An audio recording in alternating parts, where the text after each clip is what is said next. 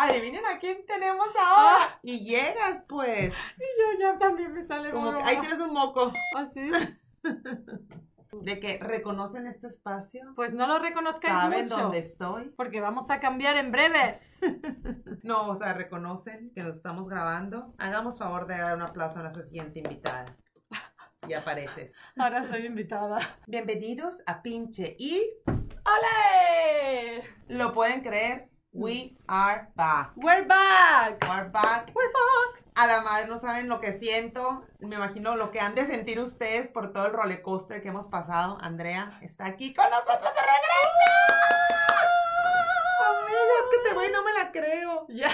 No me la creo. No siento que- ya llorar, ¿eh? Ya. Está siempre llorando esta mujer. Pues cómo no. Le digo, oye, óyeme, también entiéndeme. Yo No, te no, entiendo, yo te ¿Me entiendes? Lo que pasa es que ya las lágrimas quedaron atrás, volverán en algún momento cuando tengan que volver, pero de momento vamos a vivir el presente. No me ha platicado nada porque ella me dijo, tenemos que prender las cámaras, tenemos que platicar enfrente del micrófono para que todos al mismo tiempo se enteren con la misma emoción que me voy a enterar yo. Bueno, primero nos vamos, a, vamos a introducirnos un poco. Yo soy Anakira y soy mexicana Y yo soy Andrea y soy española. y juntas tenemos el podcast que se llama Pinche. ¡Y ale! Estamos en nuestra segunda temporada. No sé si algunos sabrán, pasamos por un bump de vida. Y le pusimos un poquito de pausa a nuestro podcast y hoy estamos retomándolo juntas. Como muchos ya saben, Andrea pasó por un cáncer muy fuerte. Es el tema que vamos a tocar. La salud de nuestra amiga Andrea.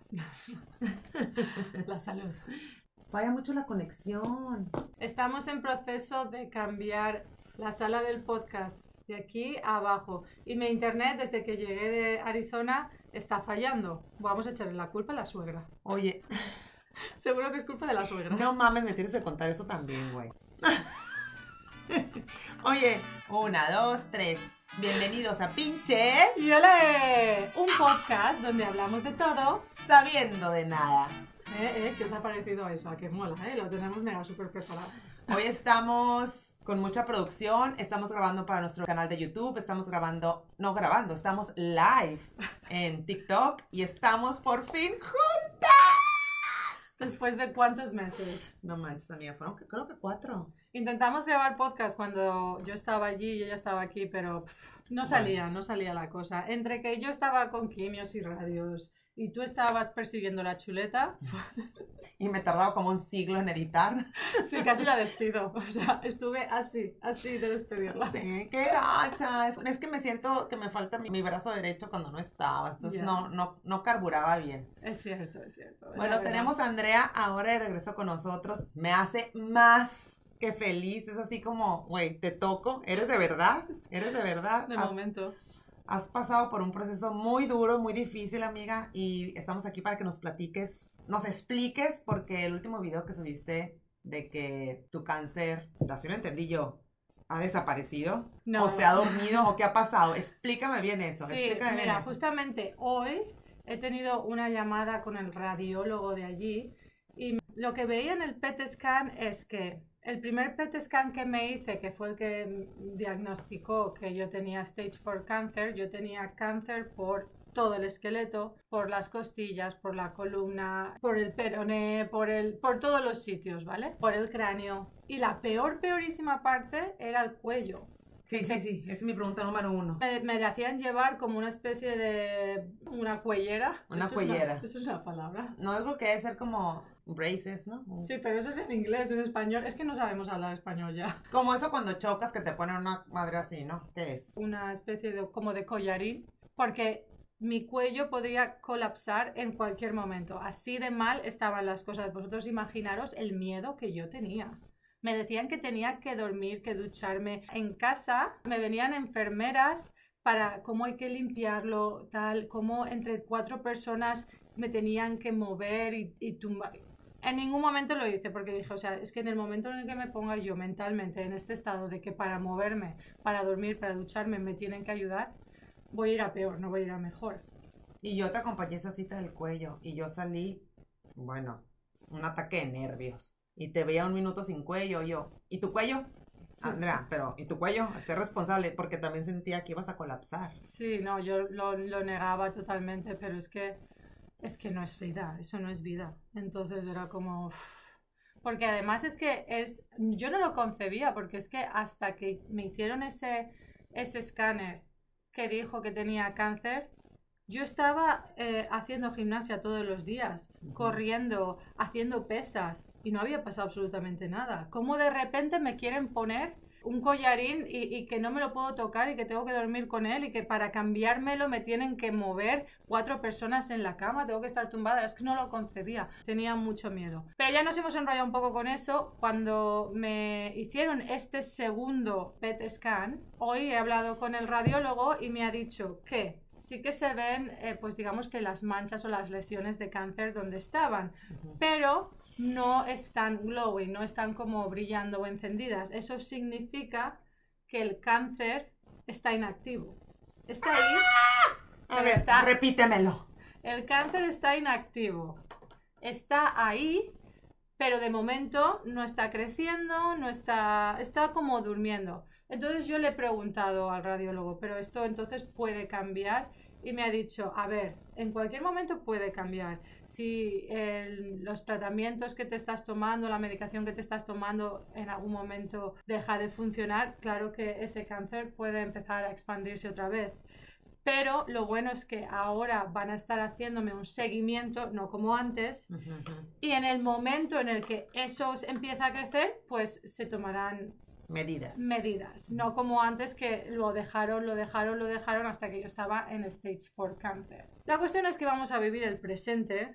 Ahora mismo todo aquello que estaba antes por todas partes brillando está inactivo y eso es muy buena noticia. O sea, yo me, me, quedo con eso. Sí, porque la pregunta que muchos nos hacían es, ¿pero qué? Entonces sí los milagros existen, o sea, se le quitó el cáncer, se curó de un stage 4 cáncer, de un cáncer de metástasis. O sea, no tienes cáncer. Ahí nos respondes, sí lo tienes, pero está. Ahora lo que se puede decir o lo que yo te llamaría es, una superviviente de stage 4 cáncer, una persona que parece que va, parece que va a vivir más de lo que me dijeron que iba a vivir, que era de un año o dos. Y que, según parece, o todos los resultados de todas las pruebas que me están haciendo, podría incluso ponerme en remisión. O sea, como que todo va súper bien. No me llores, no me llores. No me llores, que ya te veo. No más lloros. Llores de alegría sí, pero no me llores. Porque entonces nos ponemos tontas las dos y aquí no hay quien haga el pues. podcast. Podría ser, podría ser que me pusiera en remisión, pero eso no lo sabremos hasta dentro de unos años. Porque ponerse en remisión significa eso, estar X años sin ningún tipo de actividad de cáncer. Ay, no, no, es que a la madre. Así como digo, tú es la que lo sufriste alrededor de ti, hay muchas personas que te quieren y también están así de que pendientes de ti. Esto para todos ha sido una emoción a la madre, a la madre de que los milagros sí existen. existen.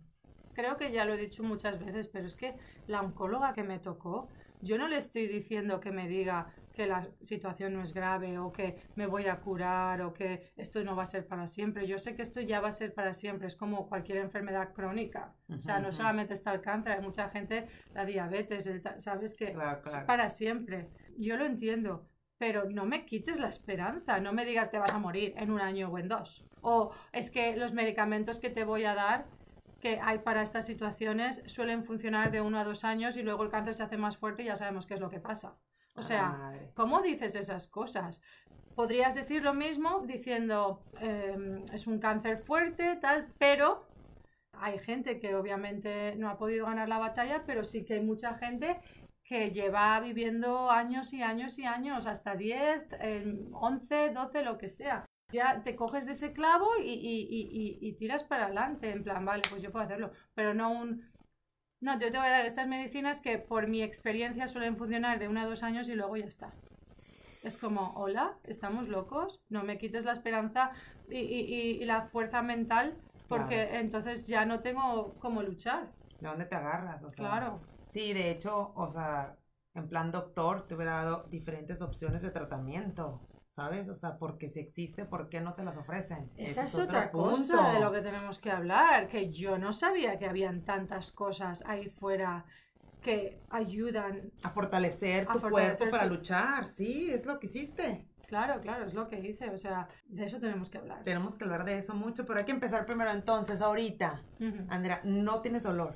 No. Tu dolor del cuello se fue, tu dolor de espalda.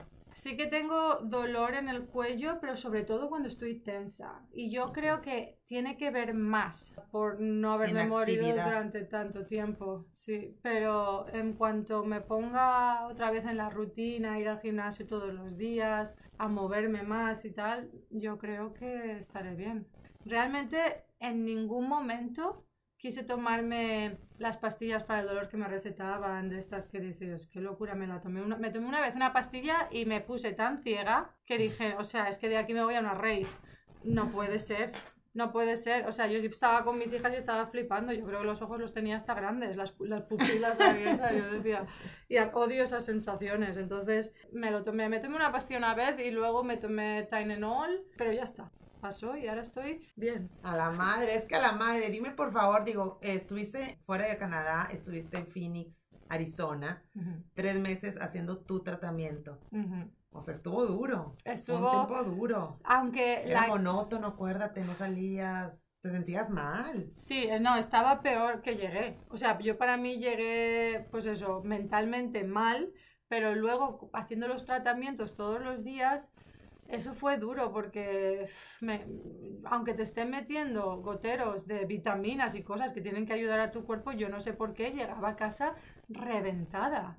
Y era todos los días lo mismo y todos los días con pacientes que no digo nada malo, pero claro, hay mucha gente que está peor que tú y tal, y claro, es una atmósfera de, de, pues gente enferma. Claro. Todos enfermos que nos ayudamos unos a otros y tal, pero claro, llega un momento que es como llegas a casa y cansada y la niña y no sé qué, menos mal que estaba mi madre y mi hermana, ¿sabes? Porque si no... Como drenada, claro. Sí, y luego mis efectos secundarios no podía comer, luego que la dieta que querían que hiciera la empecé a hacer, pero luego es que mi cuerpo...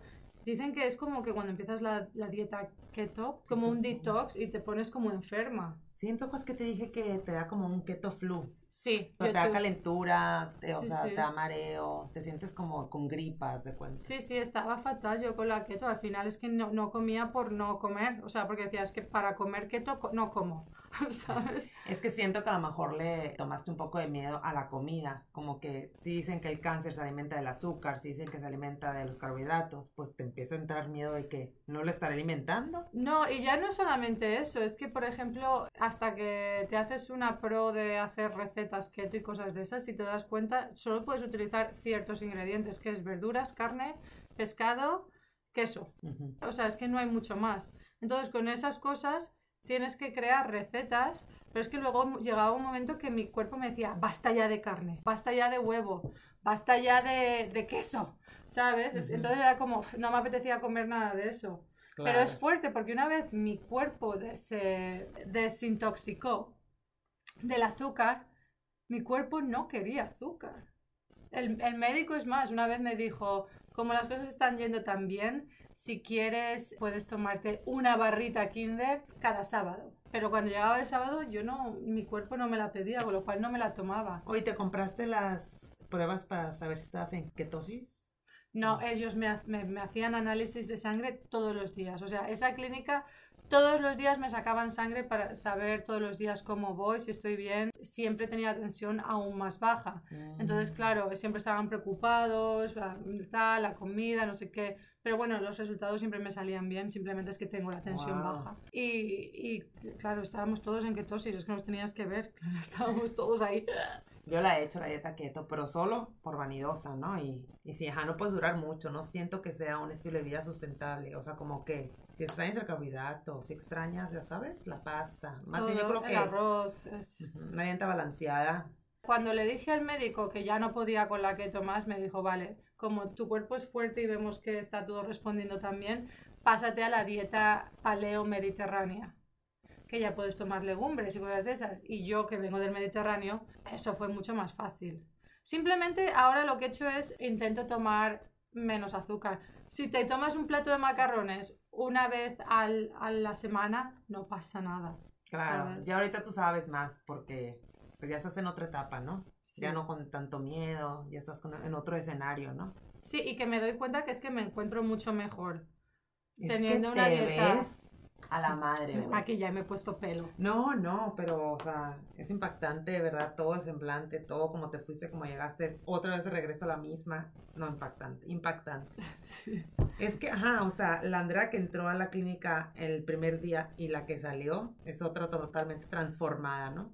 Es todo mental. Es que yo entré allí pensando, gracias a mi oncóloga, que es que me iba a morir. Pensando que, que mis hijas, que mi, la pequeña se iba a olvidar de mí, porque es muy pequeña. Y que la mayor pobrecita mía eh, iba a tener un recuerdo, o sea, tú imagínate, una teenager, Sí. una adolescente que pierde a su madre, que... O sea, claro, yo tenía esos miedos y tal, que por eso empecé a ver vídeos y buscar a ver qué pasa después de la muerte y eso me ha ayudado tanto. La verdad es que es súper un tema súper tabú que a la gente no le gusta hablar de la muerte, pero sigo teniendo miedo a la muerte, pero me ha ayudado mucho a, a come to terms with it. A llegar a términos con. Gracias por la, la traducción literal. ¿Cómo se diría en español? Eh, hacer las paces. Claro, sí, hacer las paces con la muerte, digamos. No que me quiera morir, ¿eh? Pero, Obvio no, obvio no. pero pues, que cuando tenga que venir, pues... Sé qué fuerte, ¿eh? mm, Qué fuerte principalmente porque a nadie nos preparan. Es un tabú muy fuerte cuando a todos nos va a pasar. Qué impacto, ¿no? Sí. ¿Sabes lo que pasa? Es que cuando te ponen fecha de caducidad y ya sabes de lo que te vas a morir, es un rollo. Aunque realmente a mucha gente le gustaría saber. Ay, no sé si me gustaría, ¿eh? Prefiero sorpresa. No, yo tampoco. Pero bueno, cada vez que subo a un avión, digo, por favor, por favor, por favor, que, que sea de cáncer y no que me, se me la- ¡Qué mensa! Ay, no. Oye, regresándonos un poquito, a ver, platícanos. Ya sé que has regresado con la oncóloga mierda de.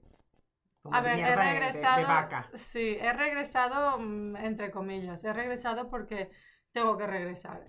Ahora que estoy fuera de Envita, me tienen que recetar pastillas que me bloqueen las hormonas. Ujú. Y los de Envita, o sea, me lo podrían recetar y mandármelo y yo tener que pagarlo. Ok. Pero si me lo receta la oncóloga de aquí, es gratis, no me lo tienen que enviar y es todo más fácil.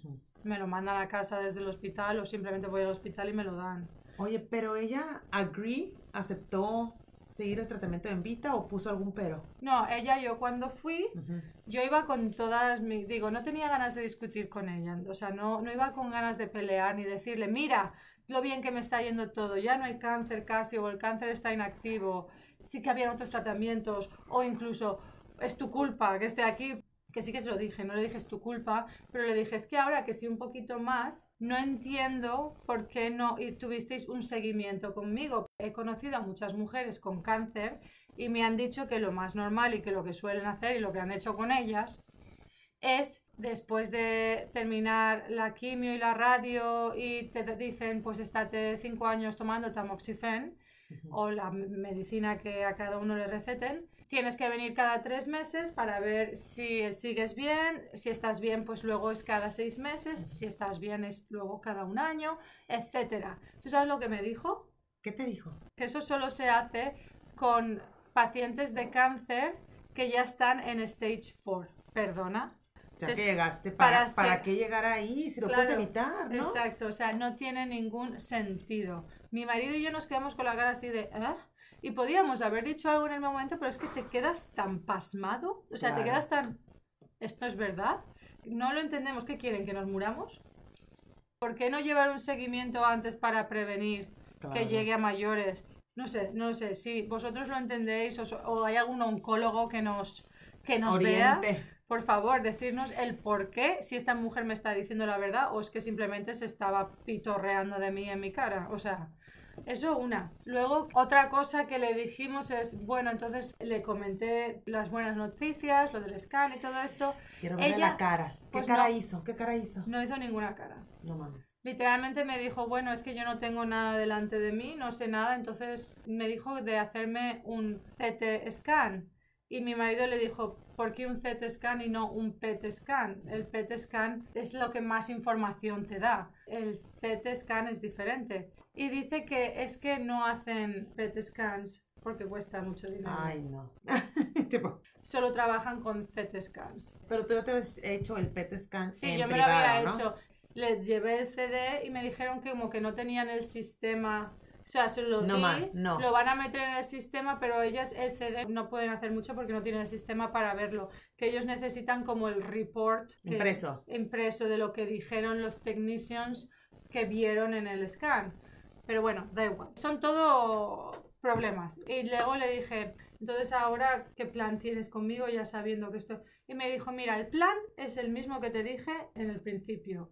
Y es, yo te puedo dar estas pastillas de inmunoterapia, que son como las pastillas de quimio, de... pero como más bajitas, y que por mi experiencia, como te dije en el principio, estas pastillas funcionan de 1 a 2 años. Para el 50% de gente igual funcionan más y para el 50% de gente dejan de funcionar y ya no hay nada más que hacer. Te podemos dar las pastillas para bloquear las hormonas que te pondrán en menopausia y ya está. Y le dije, ¿y no vais a hacerme un seguimiento, por ejemplo, ahora que sabes que tengo markers cero, que me ha bajado todo con la sangre? Y me dice, no, es que no hacemos eso. Ay, no. Oye, pero ¿será solamente esa oncóloga o todos los oncólogos de Canadá? No lo sé porque ella es la única oncóloga con la que yo me he relacionado. ¿Y ahora sí ya te vas a cambiar de oncólogo? El plan es, claro, yo no sé qué fácil es cambiarse de oncólogo, entonces yo ya tengo cita con mi médica de cabecera, le comentaré, a ella también le voy a pedir, un- no pedir explicaciones, pero sí que le voy a comentar todas las cosas que he descubierto y el hecho de que ella no hizo cosas que pienso que tenía que haber hecho también. Porque yo a mi médica de cabecera fui mucho antes a decirle, uy, me pasa esto, me pasa otro, y ella nunca fue a decir, pues De puede ser. Porque ha tenido cáncer y es que sea cáncer, o sea, en ningún momento. Y era todo relacionado con el cáncer. Pero bueno, ahora lo sé. En aquel momento tampoco lo sabía yo. Pero yo no soy médico.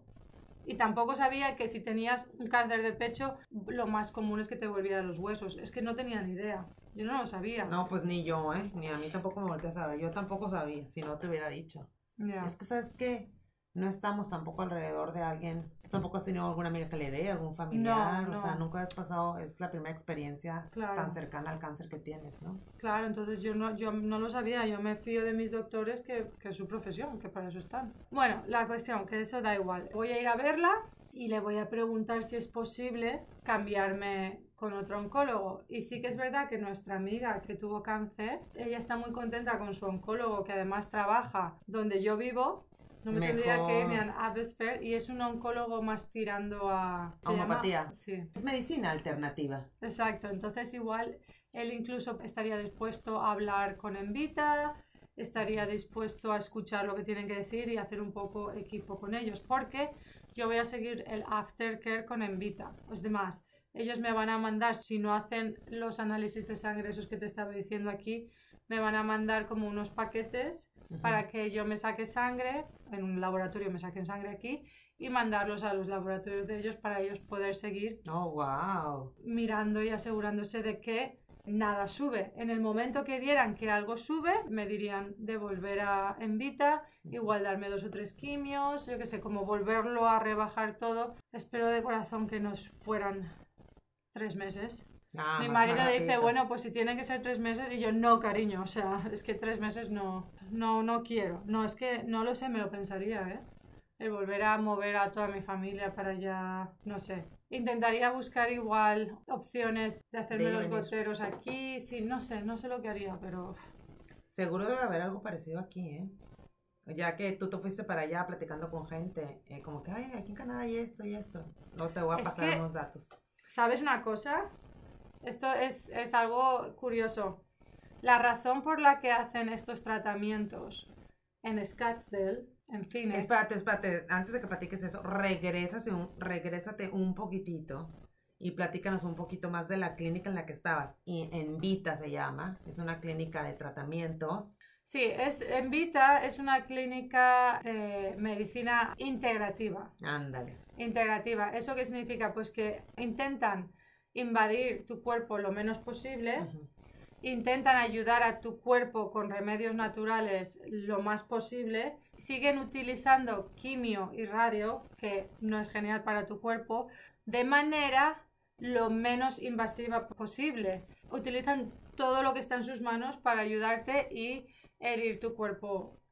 O sea, esta clínica posible. y les encantó el resultado, les encantó el trato, ¿tú se lo recomendarías? Yo, la verdad es que ojalá, ahora que sé lo que sé, ojalá que la primera vez que tuve cáncer supiera de este sitio porque habría ido. Ok, Pero sí que es verdad que es carísimo. Es carísimo y no todo el mundo puede. Es que no todo el mundo puede. Lo que deberían hacer es legalizar todos estos tratamientos y meterlos en la seguridad social. Pero claro, carísimos. ¿no? a la farmacéutica, a, las, a los insurance y todo eso no les conviene legalizar estos tratamientos.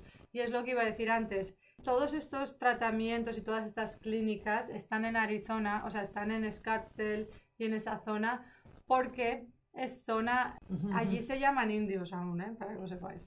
Es zona First india. Nations. Sí, ¿qué será? es, es, es, es de First Nation, es de indios. Las leyes allí son otras que en, digamos, el resto de Estados Unidos. Y por eso pueden practicar estos tratamientos allí. Y son tratamientos que llevan practicando años y años, no es nada nuevo. Pero la farmacéutica quiere esconderlo, quiere... Es más, si tú buscas estos tratamientos en internet, te pone que una no ayuda, que te puede perjudicar. Y es más, a los oncólogos y a la gente de la medicina normal, cuando les preguntas, yo he estado hablando con dos oncólogos diferentes y los dos me han dicho que eso que he hecho es una tontería. Bueno, lo puedes hacer si quieres Pipi caro. pipi caro, pipi si quieres hacer pipi caro. Por eso la gracia del pipi caro cacaqueto, Ah, ¿sabes? Porque te dicen que es una tontería. o sea, la medicina en las épocas de antes se curaba así, al Claro. natural, ¿me entiendes? Sí, y hay muchísimos, cada vez que me meto y, me, y busco más información, hay muchísimos médicos que los tienen en la sombra, pero si te metes en TikTok, hay muchísimos médicos que llevan curando cáncer años y años y años, pero los tienen ahí como calladitos, no les dan luz. Es, esto de la farmacéutica es, una, es una movida, que sí que es verdad que menudos avances, pero otra cosa que me da rabia, hace nada subí un artículo de que un español, creo que es en una clínica alemana, bueno, no sé exactamente dónde está, pero un español como que habían descubierto una pastilla que no me acuerdo si prevenía el cáncer o si una vez tenías cáncer lo curaba. O sea, un super mega ¿Y qué fue? notición. Sí, sí lo vi, sí lo vi. ¿Qué fue? No, no me acuerdo ahora mismo mucho, pero la cuestión es que, vale, esto se ha creado y ¿quién va a poder tenerlo? Nadie. Ah, los que tienen dinero, claro. Los que la pagan. No es justo porque nos piden muchas donaciones para el research del cáncer y ¿quién dona? ¿Quién Sí, dona? sí. La gente normal y corriente, ¿vale? Todas esas donaciones llegan de, de la gente trabajadora, normal, ¿sabes? Que tampoco pueden hacer unos super esfuerzos económicos y cuando finalmente se crean este tipo de, de avances y de medicinas, ¿quién las tiene? ¿A quién se las dan? Claro. ¿A quién? A los que las pueden pagar. A la No es madre, justo. no, no es justo, ¿eh? Oye, porque sí tienen años y años y años juntando gente donando para Cancer Research. Sí, ¿Verdad? Tienen años y años, carreras, sea, desde merchandising, camisetas, esto, Cancer Support. ¿Y a dónde se va todo? Sí, sí. Sí, a research, pero cuando encuentren algo, tienes Claro. toda la razón, ¿no? Cuando encuentren no había algo, conectado eso, ¿eh? o sea, tú sabes, ya, incluso escúchame, que no hay dinero para todos, tío, dáselo a los niños. Sí. a quien sea, o sea, a quien lo sabes, no sé, es, es, es, para mí, o sea, todas las cosas que estoy descubriendo ahora, es como flipo, o sea, no, no digo, ¿Y menudo qué vas a hacer con toda esa información que tienes ahora? pues lo ¿Te que gustaría ayudar a gente? me gustaría que la gente, al igual que yo al principio no tenía ni idea, existían todos estos tratamientos, quiero que la gente empiece a enterarse de que hay cosas que se pueden hacer, hay tratamientos que existen y que no nos los meten en la seguridad social. Claro. Entonces, ¿cuál es la solución? No lo sé. No sé cuál es la solución, pero yo preferiría pagar un poquito más porque la seguridad social es gratis, pero la pagas, o sea, la pagas en tus impuestos. Claro. Pues pagar un poquito más de impuestos que vaya a esas cosas para la gente que tiene cáncer u otras enfermedades Pero que se vea, que se vea que sí. y que, y que, y que puedan tener esos tratamientos y no que se vaya el dinero en gilipolleces como todas las gilipolleces que oímos hoy en día. Oye, porque sí, mucho el comentario que me hacían a mí de que gracias a Dios, Andrea tiene los recursos para estar en esa clínica. O sea, que si yo me enfermo y no tengo los recursos, pues no tengo posibilidad de vivir. Y eso no es Mucho. justo. Eso no es justo, Eso pues. no es ¿no? justo. El otro día me, me dejaron un comentario en un vídeo hace, bueno, lo han quitado luego porque, pero me dejaron un comentario como no me das pena porque a mí la que me dan pena son la gente que no puede pagar, no puede permitirse. Y yo le contesté en plan, no, si es que pena, no intento dar pena. Es más, mis vídeos no son de pena, son, yo creo todo lo contrario, informando un poco de lo que hay por ahí y eso es lo que quiero es que la gente vea que estas cosas existen y que no sé cómo lo podríamos hacer pero igual luchar un poco o que alguien que sepa de esto o sea que nos den motivos por qué no podemos poner esto en la seguridad social por qué no Porque, ajá, porque no está opción, pues. Que cada quien decía si cree en este tipo de medicina o que cada quien decía si cree en este tipo de medicina, ¿no? quién no cree en este tipo si, si tú dices eh, no pues este tus doctores. claro los doctores claro los que les enseñan desde Es como una desde- tipo religión. exacto. El hecho de que yo me acuerdo que pregunté a la oncóloga, ¿y debería hacer alguna dieta especial y tal? No, ¿Te acuerdas que yo tienes que hacer dieta? eh? Eso como que sí es, Todo el está muy sonado que también lo que comes te puede curar, ¿no? Claro. Eso te ayuda. sí, sí, o sea, lo tengo, yo ya lo tengo clarísimo. Vamos a pasar a una pregunta que le han estado haciendo a Andrea. ¿Y qué con el delicioso? Bueno, es que a ti te escribió una seguidora que le pregunta, ¿te gusta el delicioso, no? Y Ah, tú sí. dijiste, sí, o sea, ahorita mismo me como un croissant de chocolate si me deja el médico. Y todo el mundo te dijo, no, Andrea, eso no significa el delicioso. Delicioso significa follar. Y tú, ¡ay, qué pena! No sé qué. A lo que yo contesté, no, o sea, ahora mismo estoy así, mi marido también, eso espero. No, tú estabas con el cuello y dijiste, Ah, es verdad. no, o sea, con- ante mi propia salud o algo así, no puedo. No, claro, o sea, tenía el... No, es que no solamente el cuello, o sea, tú imagínate, tú te ganas cero de hacer el ñiqui ñiqui en esos momentos. Mentalmente estaba deprimida total. Luego no me podía mover, tú imagínate. O sea, Ahora te- te ríes, con ¿eh? Bruta, por ¿eh? Con cáncer en la columna, en, en la cadera. Pobrecito. ¿Cómo voy a hacer un delicioso de esos? O sea, sería un. Eso más que un delicioso sería un pescadito muerto. Una sardinita.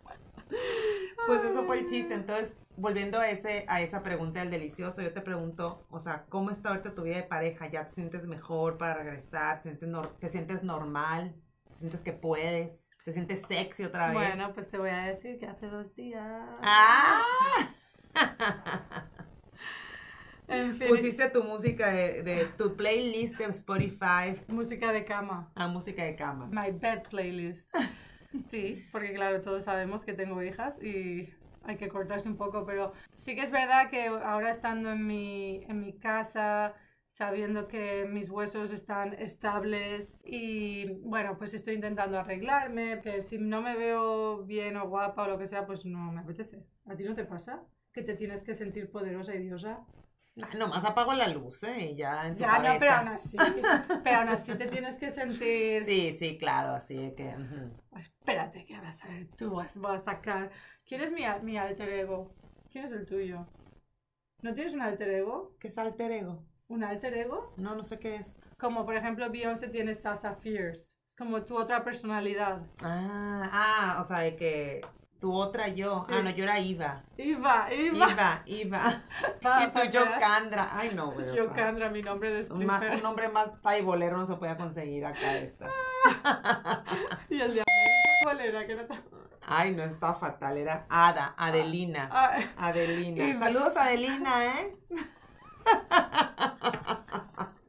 Saludamos a Adelina desde acá, desde Canadá. Besos, amiga. Ella sabe quién es. Oye, que hemos salido este fin de semana para festejar y les platicamos que fue un plan fiasco al final. O sea, echado a la borda, como le quieras decir tú. Sí, yo bailaba, yo bailaba cinco minutos, no creo ni llegaba y ya me tenía que sentar así. No, pero acuérdate, nuestras expectativas estaban altas. En nuestra cabeza, ¿no? En nuestra cabeza. Yocandra iba, iban a salir a un resta- bar gay. a un bar gay, buscando lesbianas.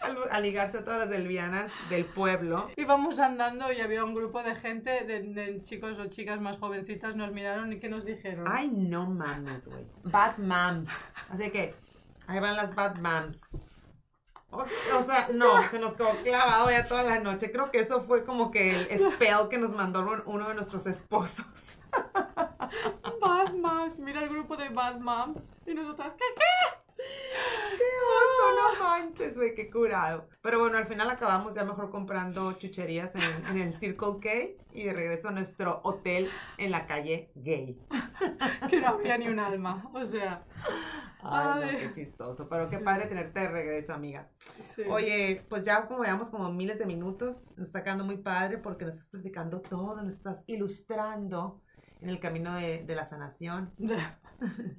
Es, ¿Cómo se llama? Qué padre poderme, poderme reír contigo otra vez porque la verdad fueron como tres meses de, de nervios y llantos y, y incertidumbre. Verte así, ya sé que los milagros sí existen.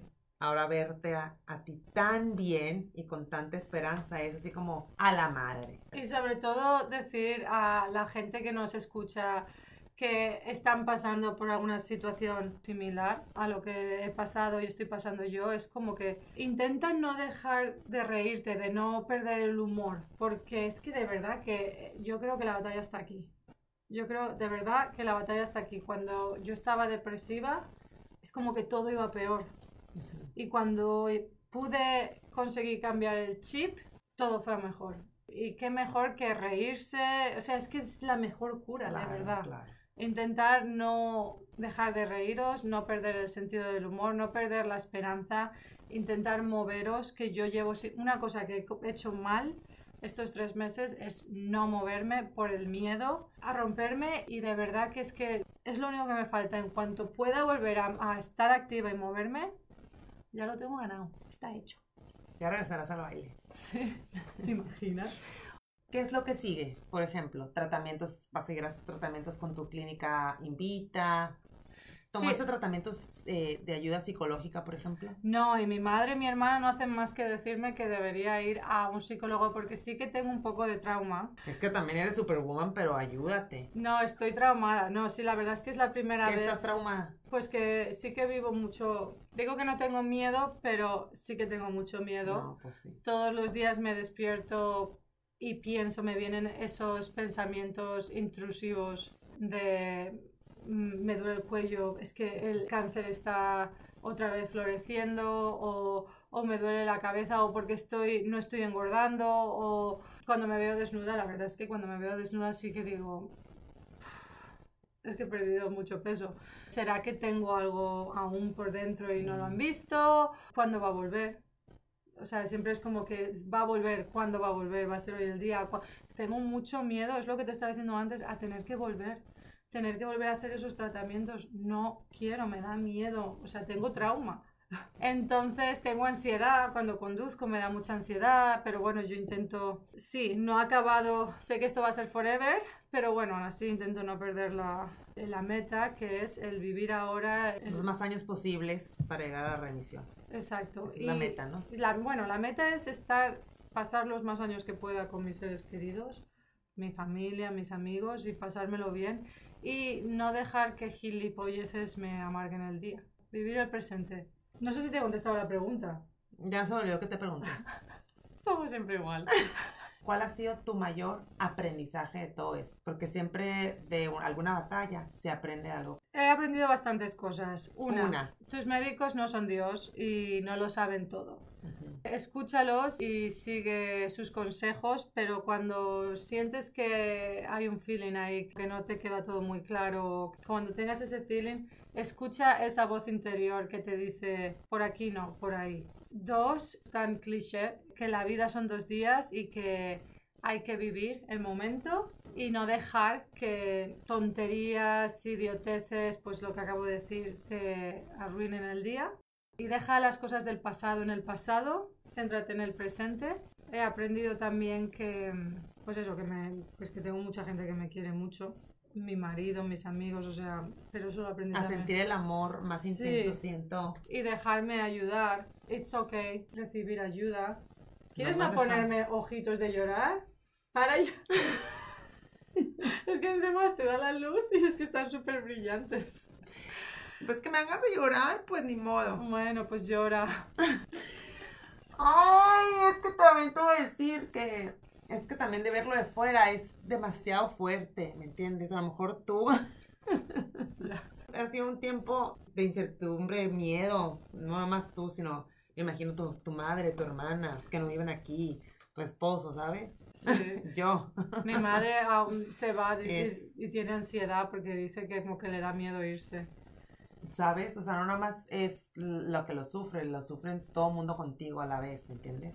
Y eso es parte de, de- del amor que sientes. Eso es el mayor aprendizaje para todos, que la vida, La vida son dos días, son dos días, pero pueden ser dos días para cualquiera, entonces pues eso, hay que aprender a vivir el presente, dejar el pasado y las mierdas que llevas colgando de la espalda detrás. tantas mierdas que tenemos colgando y idioteces. Esto a la madre, para mí este año fue un despertar así de, de idioteces, ya sabes, de gorda que esta, que, Adiós, que inteligente, que hasta luego. hasta luego, ya. Es que no quiero vivir así, dejarte de cosas estúpidas. ¿sabes? Vamos, vas a contar esto en, el, en algún Siguiente episodio. episodio, Vale, claro. Neji, cuando hoy. Se van a, O sea, van a correr, güey. No, van a decir, pero ¿cómo eres tan pava? O sea, tenía un trauma. Bueno, Esta mujer. déjalo así, en, en cuál será el trauma de esta mujer. Lo dejaremos para el siguiente episodio. Los voy a Bueno, dejar picados. sí, sí, Pero sí. necesitamos un psicólogo aquí, ¿no? Venga, algún día entrevistamos a un psicólogo que nos saque. Venga, vamos a cortar esto Bueno, ya. vamos a cortar esto. Bienvenida, aún hay más, mucho más de nosotras juntas y mucho más de Andrea. Un camino a la sanación. Cada vez que lo dices Un suena. camino a la sanación y súper contenta de compartirlo. Güey, ya me quedé trabada de todo lo que te quiero decir. Te admiro, amiga.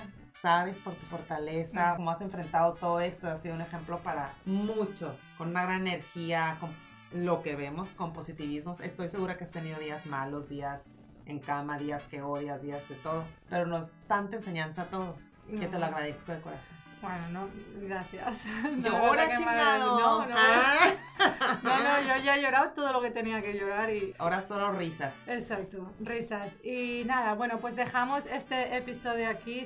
Si no lo hacéis ya, podéis seguirnos en nuestro TikTok, Pinche Yole Podcast, donde haremos muchos live y contestaremos a vuestras preguntas en el momento. Vamos a organizar un live con horario y todo para que se organicen y nos acompañen. Exacto. Si no lo hacéis ya, nos podéis seguir también en Instagram.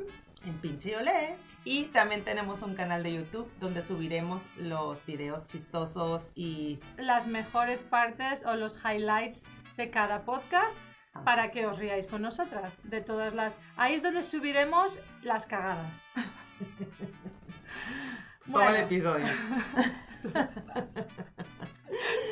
Bueno, aquí la dejamos. Espero que les haya gustado, lo hayan disfrutado tanto como nosotros, nuestro comeback. Y nos vemos a la próxima en Pinche. ¡Y ole! Ya estamos de vuelta, ya una vez a la semana con nuevo episodio. ¡Chao! En el camino a la sanación. Ay, Camilo, la, la profeta, la poeta. ¡Chao!